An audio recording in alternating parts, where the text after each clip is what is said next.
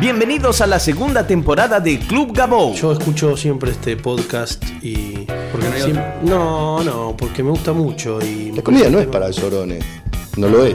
¿Cómo se pronuncia? Podcast. Podcast. Podcast. Podcast. Que la gente más graciosa no se dedica a la comedia. La comida tiene que tener pasión. Humor líquido interno, lo tenés que tener adentro. Voy bien, Gabo. Vas perfecto. En arte siempre se intenta, nunca se logra. ¿Y vos qué tenés para decir? El primer podcast de comedia de Argentina para el mundo. Auspiciado por standuptime.com. Bienvenidos al episodio 81 de Club Gabou. Muchas gracias a todos por seguirme en Twitter, arroba Gabou, y visitar la página web de este podcast, www.gabou.com.ar.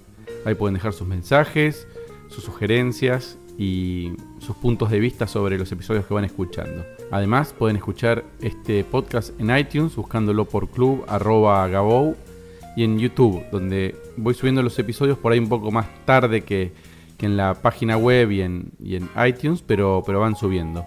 Para la próxima semana tengo varios shows que anunciar.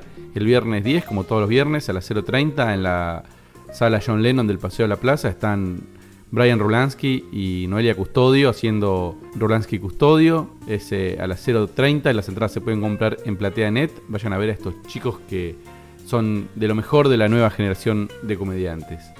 Viernes 10 en Sala John Lennon del Paseo de la Plaza.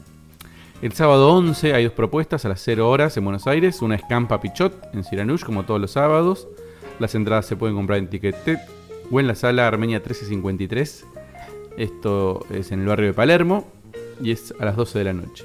También pueden ir a ver distintos al Teatro OND. Esto es 2359, 12 de la noche también. Juan Barraza, Guillermo Celsi, Luciano Mellera. Eh, las entradas se pueden comprar en el Teatro Paraguay 918 o en PlateaNet. Distintos stand-up. El domingo 12 vamos a estar con Julián Lucero, Julián Cartoon y Charo López en Rosario, en la sala del Teatro Fundación Astengo. Esto es el domingo 12. Y el domingo 13 también con Lucero Cartoon y Charo López vamos a estar en la sala La Moreno de Santa Fe. Domingo 12 Rosario, lunes 13 Santa Fe. Un montón de shows, viernes, sábado, domingo, lunes, feriado, lunes, feriado. Así que un montón, montón de shows. Buenos Aires, Rosario y Santa Fe. Por otro lado, el 7 de noviembre, Campa Pichot va a estar en el Festival de Stand-Up de Nueva York. Va a presentarse en el Club de Comedia Carolines en Broadway con un show en español dentro del festival. Es la primera vez que hay un show enteramente en español en el Festival de Stand-Up de Nueva York. Estamos muy contentos, eh, estamos muy eh, nerviosos y con ganas de que llegue la fecha. Falta poco, 7 de noviembre, viernes a las 12 de la noche. Las entradas se pueden comprar en la página de Carolines eh, y en, la sala también. Si saben de alguien que está en Nueva York o si estás en Nueva York y, y querés ir, vamos a estar re contentos de, de que vengan. Si tienen, digo, si conocen a alguien, está buenísimo que lo recomienden, que le manden la información y que nos acompañen. La verdad que estamos muy muy contentos. Justamente de Nueva York es la invitada del episodio del día de hoy. Es una gringa que tiene un novio cordobés y que en este momento está en Argentina, también estuvo en Chile. Yo la conocí a través de Ezequiel Campa, que me la presentó. Y en este episodio nos explica cómo es realmente ser un comediante en Nueva York. Y por qué para ella es la cuna mundial del stand-up. Es como siempre interesante escuchar a gente que está en otro lugar para ver cómo funciona el circuito.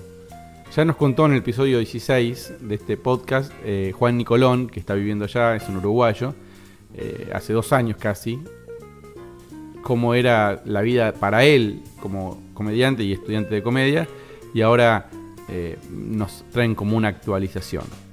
Es una persona muy generosa a la hora de compartir su, experiencia y siempre tiene ganas de hacer y está buscando y explorando nuevas formas, charlando con comediantes, charlando con productores. Tiene una serie web en YouTube, hizo impro, hace stand-up, viaja, se sube escenarios, comparte experiencias y está atenta a todo lo que pasa. Recibimos en Club Gabou a Abby Feldman.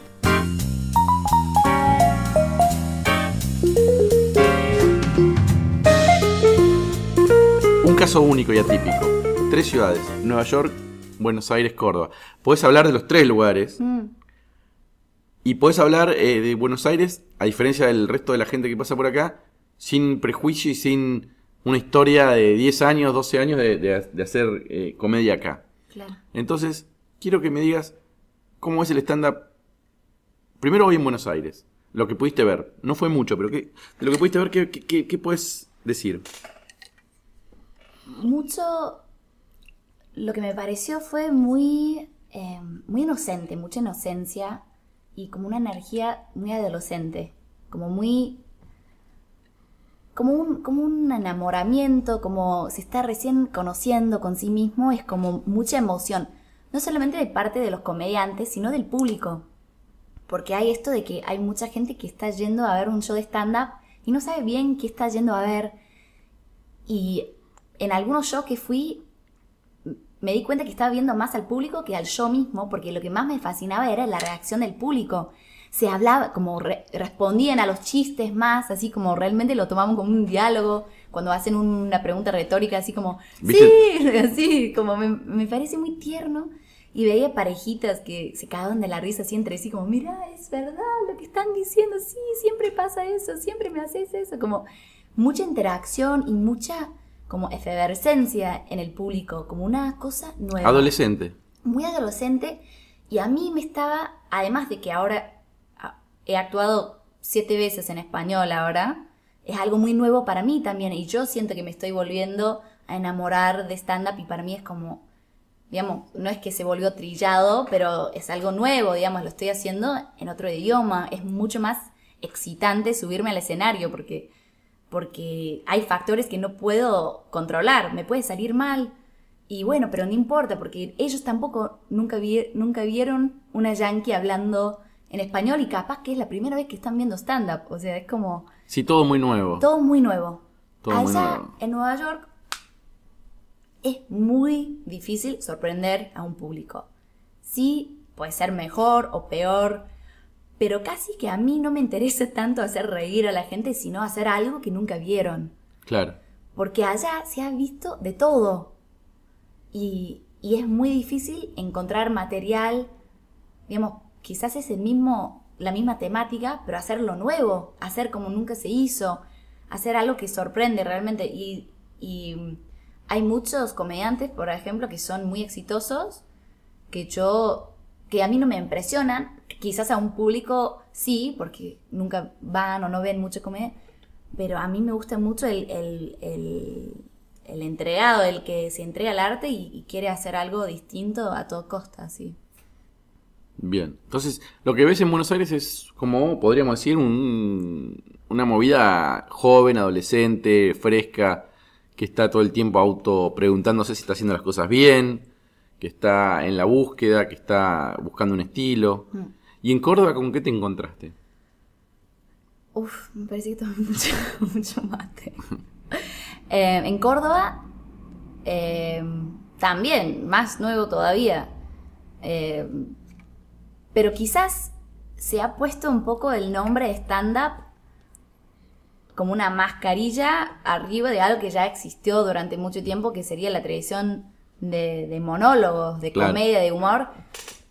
Digamos, quizás no es tan nuevo, digamos, no, no digo, no digo como diferencia entre Buenos Aires y, y Córdoba, pero eh, quizás no están tomando tanto a pie de la letra el estilo de stand-up de Nueva York o del estilo La de- técnica. Claro, la técnica. Quizás es un poco más lo que siempre se hizo. Igual he conocido varios chicos jóvenes y hay talleres de stand-up y se está haciendo así muy al modelo de stand-up. Pero yo creo que eh, las personas que están en Córdoba son personas que justamente no vinieron a Buenos Aires a buscar fama y, y, y pegarla así, sino que se quedaron más cerca de casa, se quedaron, digamos, donde, donde tenían, donde su humor tenía sentido, porque es un humor muy local, mu- o sea, muchas cosas, muy politizada, en Buenos Aires también, pero al ser tan politizado, a ser tan local el humor, me parece que un cordobés capaz que no se puede venir acá a Buenos Aires, porque a lo mejor no, no engancha, o no tiene, no tiene tanta gracia como tendría en su mismo pueblo. Bien. Igual hay muchos eh, comediantes cordobeses. Córdoba es un, igual que Rosario, son cuna de comediantes que han enamorado a todo el país, Sí. digamos.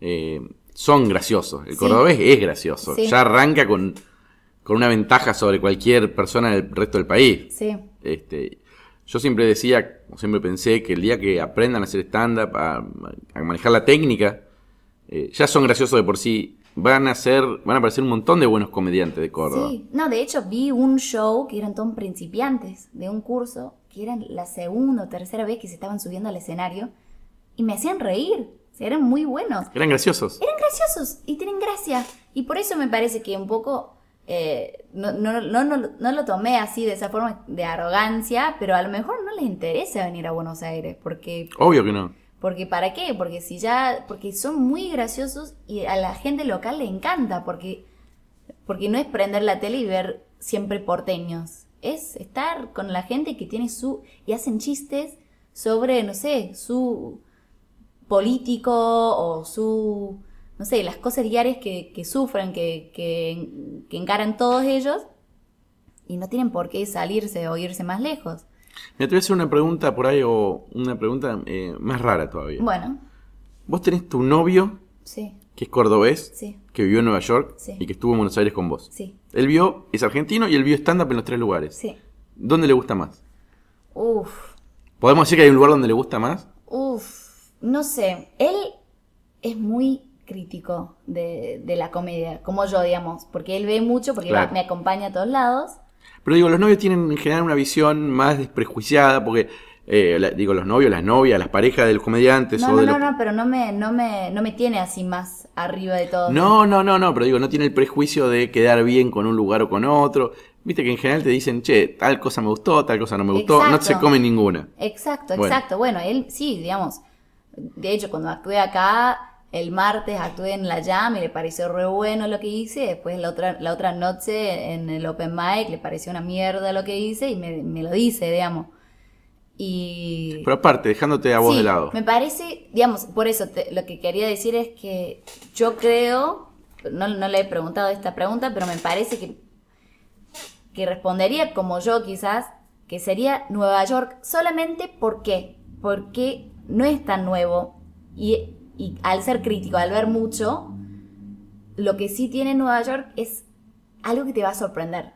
En algún momento alguien se va a subir, digamos, yo antes de venir acá la semana anterior fui a un show de comedia donde estaban todos desnudos, pero desnudos así completamente. Y era un show común y corriente, donde hacían su material, gracioso, bien, pero desnudos, todos. Y era, digamos, eso no lo ves acá, digamos, hay, digamos, allá la gente ha visto de todo, entonces no sorprende casi nada. Y bueno, hacen, tienen, tienen que hacer un show en bolas o tienen que hacer un show donde, no sé, pero todos los comediantes, digamos, hay comediantes que hacen como una cosa más general, más común, bien igual, pero hay improvisación, hay cosas que te vuelan un poco la cabeza. Hay un show a la medianoche gratis donde va a caer Jim Gaffigan o Jerry Seinfeld o alguien como muy, gro- muy grosso, no sé si Jerry Seinfeld, pero digamos, alguien y no pagaste ni para verlo y es todo como mágico. Como puedes estar en un sótano, un club donde, no sé, donde estoy actuando yo y, y cae Chris Rock. ¿Hay otra ciudad en- de Estados Unidos donde pueda pasar eso? No, no sé, no creo. ¿Los Ángeles? Puede, puede ser, pero la cuna es Nueva York. Digamos, si están en Los Ángeles es porque están grabando alguna película y por necesidad tienen que estar ahí. O están en una serie o algo y tienen que estar ahí. Pero yo creo que, digamos, todo, porque es un amor muy profundo. Hay, y hay un goce en, en, en, en el masoquismo también, de que no es, no es muy dada el- la audiencia, digamos, el público O sea, el pueblo difícil, el público difícil hace... gusta. Ah, A la gente nos gusta eso. Es, es muy. Porque si puedes hacer reír. ¿Viste lo del Apollo Theater? Hay como un. Hay una noche amateur en un teatro muy, muy conocido. Y, y es un open mic de todo, digamos. Puede ser música, puede ser comedia, pero es como un, una leyenda así mítico de que si vos podés hacer reír ahí. Claro, es casi imposible. Es casi imposible. El público te va a tirar de todo, te va a bullar. ¿Bullar se dice? Ah, eh, Como bu. sí. Como la gente te va a hacer de todo. Abuchear. Abuchear. Y, no- y es muy difícil gustar ahí. Si puedes gustar ahí es como, wow. Y, y hay ese gusto morbo en eso, como nos gusta que no nos. no nos quieran, porque te hace hacer... El desafío. Es un desafío, claro. Acá es hermoso porque yo siento que, que por, digamos, por más que les parezca raro a la gente, como que están ahí, te van a, porque ya estás arriba del escenario, te van a respetar como artista y hay como una, un, hay como una relación de complicidad y como vos estás arriba del escenario, vos tenés la autoridad y yo voy a ser un buen público, más o menos así. Sí, hay poco heckler en Argentina. Muy poco heckler y, y, y si lo es es por inocencia, así como respondiendo una pregunta, digamos, no, no es un diálogo, ahí como parece ser un diálogo, no. Y la gente responde porque está muy, muy enganchada en tu discurso. Y yo creo que es por eso, porque puedes ver un show de improvisación. Yo fui a ver un show gratis en Nueva York de improvisación y estaba Amy Poehler revolcándose en el piso y, y haciéndose la ridícula. Y, y no ves eso. Digamos, hay, hay demasiada formalidad acá todavía. Pero tampoco están esas figuras míticas de la comedia todavía acá. Claro. Digamos, todavía no hay una formación. ¿no? Esta gente que vos estás nombrando, cuando ellos empezaron ya el stand-up existía y era viejo. Claro. Entonces, eh, Pero, eh, pero el stand-up allá siempre fue como una, una corriente, una contracorriente. Como estaba el teatro y todo, y, y la comedia era como desafiar todo. Y siempre, como viene de atrás de otra tradición, siempre romper las esquemas, siempre romper el modelo. Y acá se está construyendo recién el modelo, no hay nada para romper. Hay que construir algo para luego romperlo. Y es como que ahora todavía se está construyendo. Mira, cuando yo hablo con los tipos que empezaron a hacer stand-up acá en Argentina, lo que te dicen es, nosotros empezamos a hacer stand-up porque queríamos romper, queríamos eh, como diferenciarnos de lo que se entendía por humor en, en Argentina en ese momento, que eran por ahí los sketch, el tipo disfrazado, ¿viste? El, el- el humor ese... eh, Que gusta muchísimo. que más o menos, sí, bueno, mirachesco, que podemos llamar un humor más viejo, un humor de, de personajes, de cosas, viste, de la vieja, del gaucho, Mm. Sí. de esto, del otro, que se sube al escenario. Y queríamos hacer algo distinto, donde haya una persona hablando con un micrófono, donde no se cuenten chistes, donde lo que sea sea una, un relato o una observación, o un chiste creado por un comediante eh, propio, ¿no? que sea un chiste que está repitiendo, donde tenga un pie y un remate, donde haya una economía en el texto, donde nada, una especie de romper con lo que se conocía en Argentina en ese, hasta ese momento. Estamos hablando hace ese momento hace 15 años, no hace un momento hace Claro. Digo, por ahí el stand-up aparece como en en esa primera ruptura y se está armando un nuevo modelo donde algunos empiezan a romper. Obvio, no, obvio, digamos, desde ya que, que sí, digamos, cuando, cuando se trata de comedia siempre está yendo en contra de algo, eh, como es algo rebelde, digamos, la comedia, porque estás tomando las cosas de la gente y, y burlándote. Entonces sí, digamos, eh, eh, hay esa ruptura, pero a la, a la vez o sea, hay, hay que construir algo y como, como es tan nuevo el concepto de stand-up acá, hay que construir digamos, hay que, hay que educar al público con respecto a qué es. Entonces, hay cierto, digamos, por lo que he visto, que no es Sí, to- claro. todo, veo que, que como que la gente va y tiene su entradita, que es noche de stand-up, vamos a ver qué onda esta cosa stand-up. Como en vez de ir al cine o en vez de ir al teatro, van a stand-up y van a ver qué es. Y, ahí se dan cuenta, digamos, y puede ser lo único que ve, que ve esa persona de stand-up y, y es lo que se llevan, digamos. Esto es stand-up. Tres tipos que hablan, o una mina que habla, digamos, ha- han habido shows que he hecho en Córdoba que soy yo nada más, y no hay ni presentador. Y eso me voló la cabeza, así, bueno, hacemos prueba de sonido, ok, ¿y qué me presenta? No, no, subite vos. Ah, bueno, y me subo y tengo que un poco decir, bueno, esto va a ser stand-up. Espero que les guste, digamos, no sé si saben lo que es, pero voy a contarles un poco de, nada, mi visión de la vida. ¿Y cómo te fue? Bien. Bastante bien. Me parece que. Me parece que bien, no sé, no, no lo puedo juzgar, me encantaría. Y y estoy pidiendo mucho eh, feedback, digamos, a todo el mundo, porque me reinteresa lo que piensa la gente. Pero yo me he sentido muy bien. Y te volvieron a invitar, con lo cual quiere decir Claro. que no fue un papelón. Claro.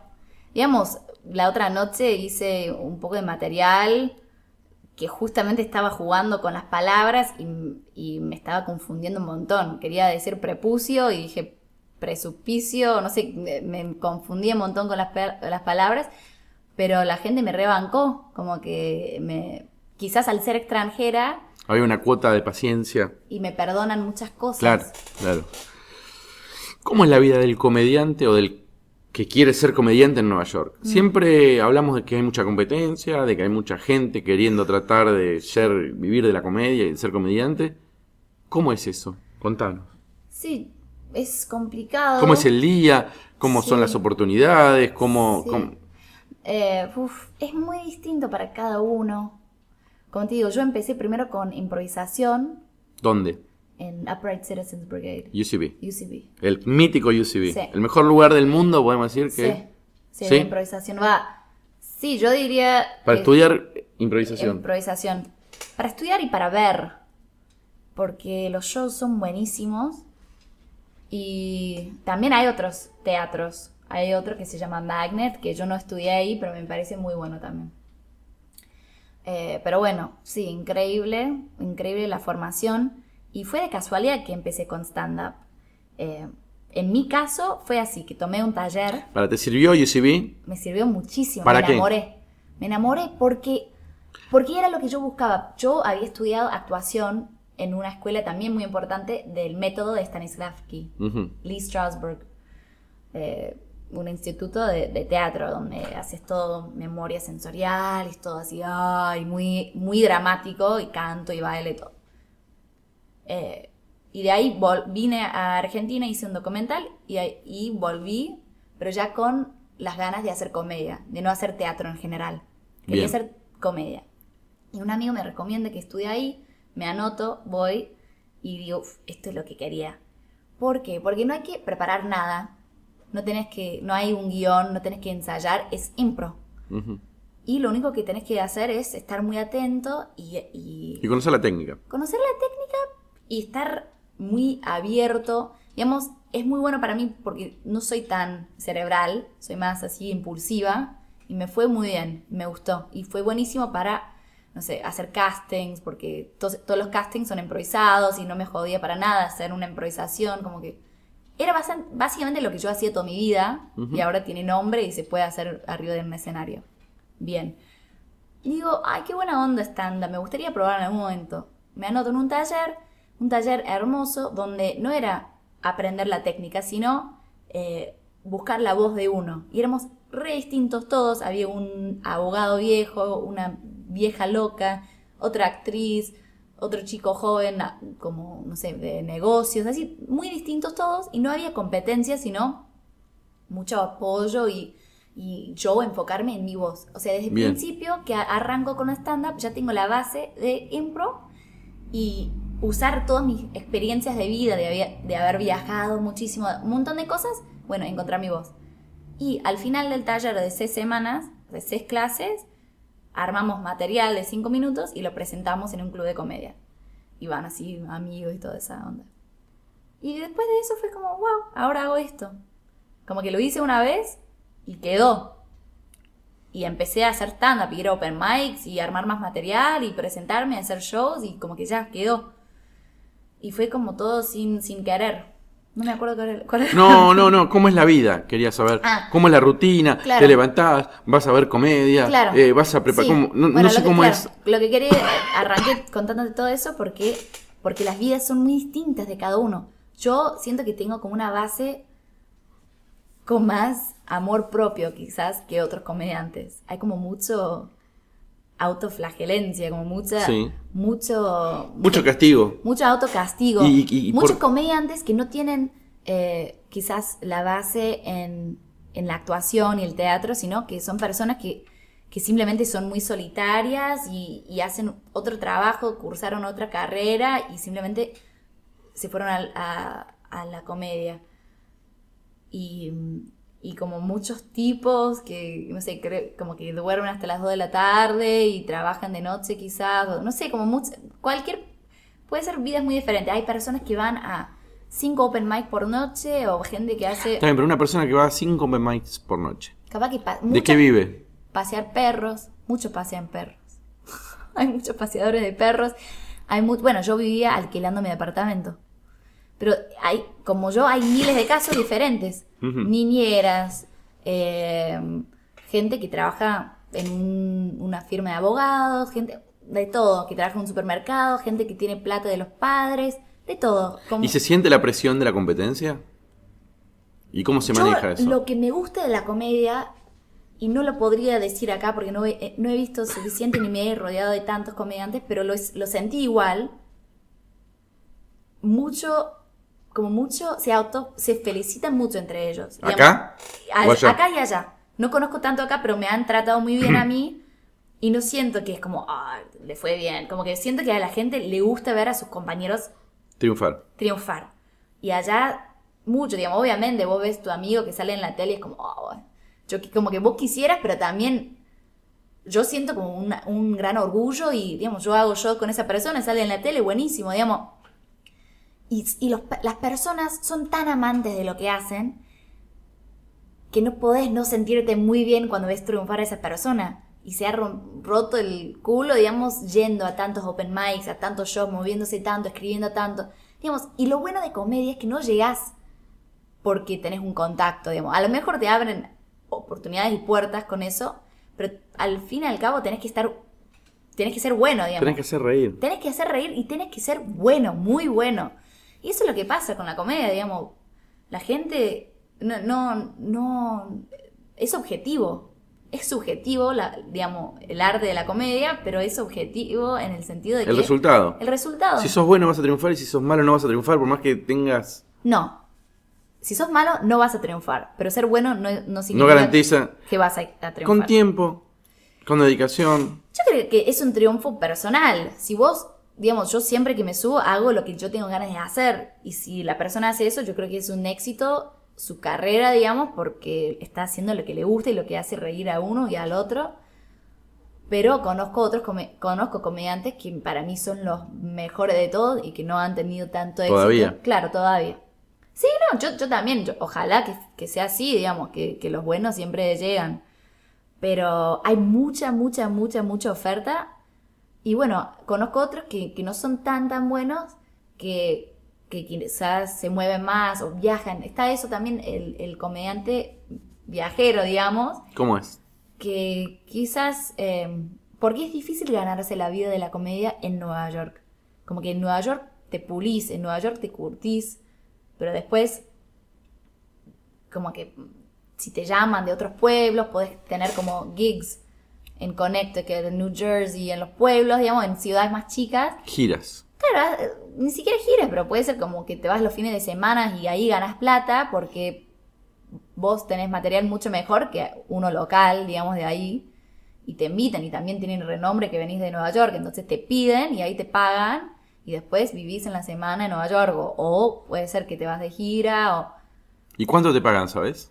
Y una, varía muchísimo. Pero Pero entre 100 y 500 dólares. un- un una show. presentación. Claro que, digamos, no siendo famoso, digamos. ¿Y siendo- de cuánto tiempo? ¿45 minutos? ¿15 minutos? No, entre 30 y 45. Digamos, si sos headliner, digamos, ya puede ser, llegar a ser una hora. Pero como hay features y headliners. Features son... Como media hora, Ajá. 45 minutos y headliner como 45 hasta una hora y pico, digamos. El hotel, el pasaje te lo pagás vos. Depende, depende. depende del nivel, digamos. Hay, hay personas que, bueno, ya salieron en la tele, pero no son famosos, digamos, pero ya tienen manager y, y tienen alguien que negocia sus cosas y a lo mejor les paga. De transporte creo que te pagarían. ¿Recomendás a alguien que está en Buenos Aires queriendo vivir de la comedia que vaya a Nueva York a estudiar y a hacer una experiencia? ¿O desalentarías porque es tanto la competencia y es tan hostil la ciudad y la experiencia que preferible eh, destacarse en Argentina y Como experiencia me parece buenísima y recomendaría a cualquier persona viajar. Viajar porque, porque si lo puedes, digo, a mí me ha servido muchísimo esta experiencia de estar acá, de probar en otro idioma y que me va bien y como de, mi, digamos, de saber que tengo eso en mi bolsillo, digamos, esa herramienta. Y volvés con más confianza que nunca, yo creo. Y si una persona de acá va a Nueva York y, y actúa triunfa, y triunfa, o que la gente se ríe, digamos, o un triunfo puede ser, digamos, chico, digamos, la gente se ríe y vos podés hacerlo en otro idioma o en el mismo idioma, lo que sea, pero te va a dar una confianza increíble.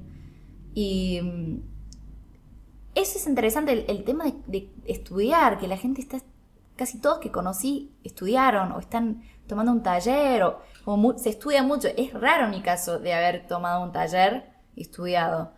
Eh, tampoco estudié, digamos, hice un taller de seis semanas y fue como, bueno, y ahí me largué y nunca más estudié. Me parece interesante que acá se estudia como un, como un, un arte teatral, que allá el stand-up, a comparación con los otros, con los otros medios de actuación, muchas personas nunca estudiaron, empezaron a escribir y se subían y, y se, dio, digamos. Eh, pero si alguien quiere estudiar, yo recomendaría a alguien que hace stand-up de ir allá y estudiar improvisación. O ir allá a estudiar otra cosa que no sea stand-up. Porque... O ver mucho. Ir y ver shows y ver el estilo. Porque en un taller te pueden llegar a enseñar cosas, pero ir y, y pagar por hacer un taller de stand-up me parece mucho más valor, valoroso probar otra Valor- cosa, abrirte a otra cosa. ¿Y qué lugares, eh, si alguien está viajando a Estados Unidos o va a viajar a Nueva York a ver stand-up? eh, Los clásicos son, bueno, el Comedy Cellar, UCB, Carolines. Pero Mm. ¿qué lugares vos recomendarías que no que se nos van a escapar de nuestro conocimiento? Hay un lugar que me encanta, que, que es un teatro, digamos, es un teatro, es un club de comedia, pura, pura exclusivamente de comedia, que se llama Creek in the Cave, que está en Long Island City, Queens. Que, digamos, un turista no va a caer ahí de casualidad. Ahí llevé a los chicos a conocer, porque primero tiene la, la, la curiosidad de que todos los shows son gratuitos. No se paga por ver comedia. Tienen un restaurante al lado y un bar donde, donde, digamos, hacen su dinero, pero todos los shows son gratuitos. Y ahí fue donde vi el show desnudo, ¿Y digamos. cómo le pagan a los comediantes? Y no ganan dinero. Eh, ¿Y nadie se queja? Y hay- han habido algunos que se quejan, muchos que, que se mueven en el circuito de, de los bares de comedia, los clubes de comedia, que están acostumbrados a cobrar, actúan ahí y, y bueno, algunos se quejan. Pero, pero bueno, bueno, vos- otra cosa, vos me preguntas cómo se vive. Y bueno, en la ciudad es difícil vivir de la comedia. Yo he visto grosos cobrar 25 dólares en un show. O sea, gente muy grosa y le paga una, una cosa simbólica. Gracias por pasar y hacer, digamos, te puedo ofrecer esto que no es nada, simbólico, gracias. Pero haciendo un show, incluso hay shows donde graban podcast o hay shows que simplemente es como una publicidad para otra cosa que hace esa persona. Porque tiene una serie web o, o tiene un podcast o tiene otro show donde sí cobra. Es como un lugar donde vos te haces conocido, digamos, donde la gente va y te ve y en realidad, digamos, lo tuyo es que te vas de gira o que, no sé, haces comerciales, propagandas, haces otras cosas para ganarte la vida y esto es un lugar donde probás material rara o te sentís como en ca- como una como un, Como un potrero de fútbol. Claro, es como una cuna donde vos podés, esta- digamos, donde estás cómodo, donde sabes que la gente está muy abierta a ver lo que sea y capaz que tenés seguidores, que no sé, es como más eh, muy del arte, digamos, de hacerlo por el gusto de hacerlo. Entonces- UCB tampoco cobran. No, UCB tampoco cobra No. y hubo un problema muy grande hace un- unos meses, una se- un año más o menos. No, no es un problema muy grande. Hay algunos, muy pocos, que se quejan, pero el lugar, digamos, los, digamos, no sé bien cómo funciona, digamos, pero no cobra casi por los shows, cobra muy poquito y, y da para... A los- para los alumnos es gratis, para la gente tiene que pagar. Poquito. Pero sí, Hay 5 o algunos 10 shows dólares. que son gratuitos, otros que donde pagas 5 o 10 dólares y va para pagar el, el alquiler. Los alquileres son carísimos y pagas los técnicos y algunas personas más y nada más. Pero como te digo, digamos, es difícil ganarte la vida haciendo comedia. Yo no, no he encontrado la vuelta todavía en Nueva York. ¿Cuánto hace que estás? Haciendo. Sí. Y ¿Cuándo hace que te fuiste a Nueva York a estudiar impro y Claro, yo me fui de acá en mayo de 2011 y ahí empecé a estudiar eh, improvisación. Al año, en abril de 2012, empecé a hacer stand-up y son dos años y medio que estoy haciendo stand-up y tres años y medio que Bueno, es poquito haciendo- igual. es poco y Pero claro, mi caso es particular, pero todos los casos son particulares. Claro. Yo tengo representación de, de actuación. Como hago comerciales, hago otras cosas. No tengo representante de comedia. Yo tengo representante de comercial y representante de, de teatral, digamos, de, de películas o cosas así, pero no tengo nadie que me, que me represente haciendo comedia.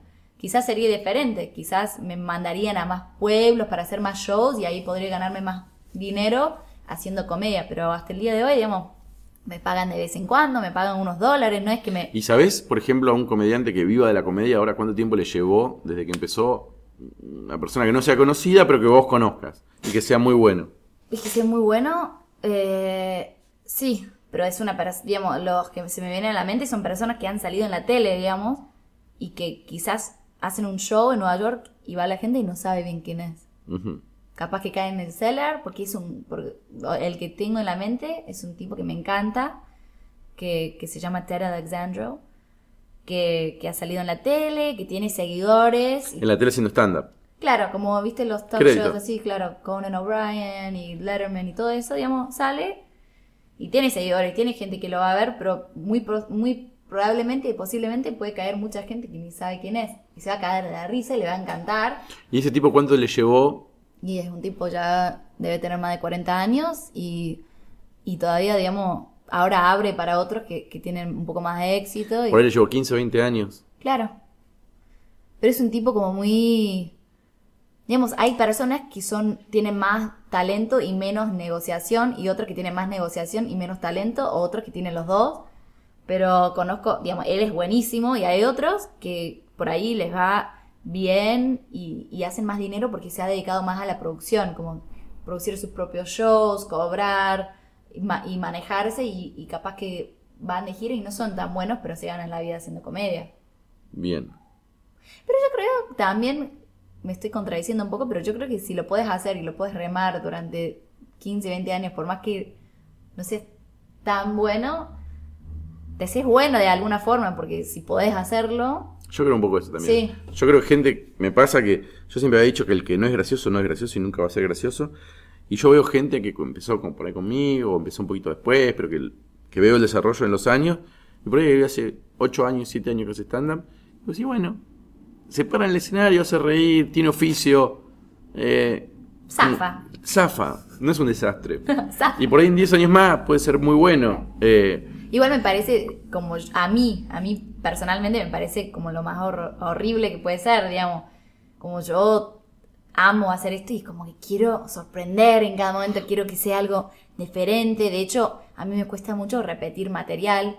Pero hay otras personas que, digamos, depende cuál es tu... pero eso, eso es un problema que tiene la gente que viene de la impro, me parece. Sí, que sufre repetir material.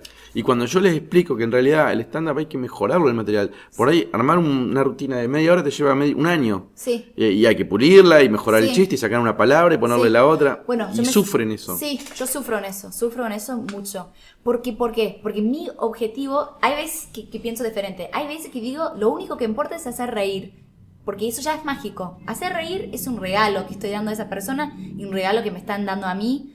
Es algo im- implícito, como que estamos compartiendo un momento mágico de risa, digamos, donde no, no hay tanto, no tiene tanto sentido, no es algo tan lógico, es mágico, no puedes medirlo tanto. Y hay, otras, pe- digamos, hay otro objetivo que sería eh, sorprender o iluminar o esas cosas que a mí me tira, digamos, me gustaría un poco ser como profeta en cierto sentido y como decir, como ser un vehículo y que me atraviese esta cosa mágica y, y- y expresar eso al público como una cosa muy idealista. Eh, pero bueno, he visto personas, hay personas eh, que he visto muchas veces y he visto incluso repetidas, material repetido y me hace reír siempre. Claro. Y digo, wow, increíble y, y tengo muchísimo respeto por esa persona. Ojalá, digamos, yo en este tiempo que estoy acá, como no me es tan fácil, eh, Repetir. no repetir, improvisar, Claro. no me sale tan, tan fácil. Entonces yo muchas veces allá armo el material y tengo una lista de, de cinco temas que voy a hablar y como que digo, bueno, voy a hablar de piropos, voy a hablar de caca, no sé qué, y como más o menos tengo una idea y me largo y me sale bien.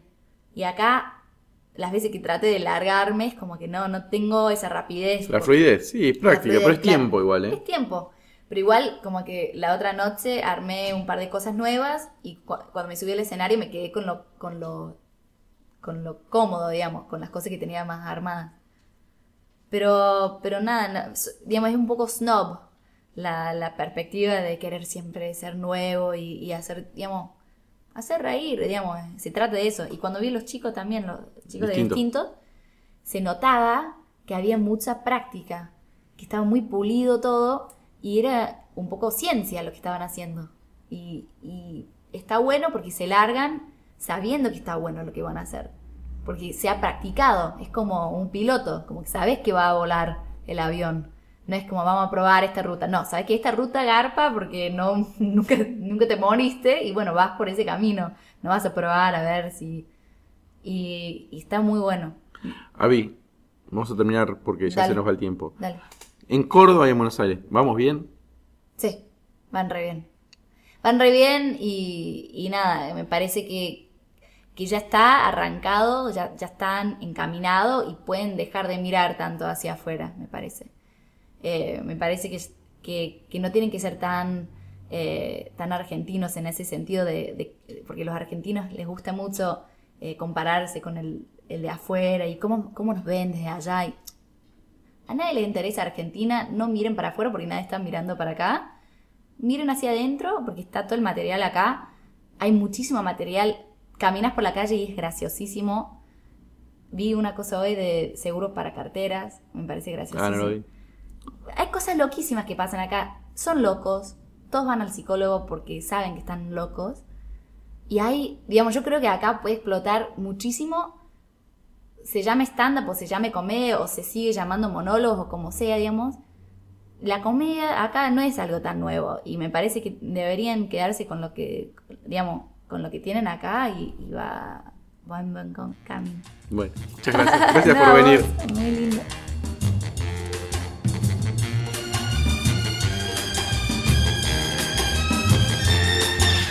Viens voir les comédiens, voir les musiciens, voir les magiciens qui arrivent. Viens voir les comédiens, voir les musiciens, voir les magiciens qui arrivent. Les comédiens ont installé leur tréteau, ils ont dressé leur estrade étendue des calicots. Les comédiens ont parcouru les faubourgs, ils ont donné la parade à grand renfort de tambour. Devant l'église, une roulotte peinte en vert, avec les chaises d'un théâtre à ciel ouvert, et derrière eux comme un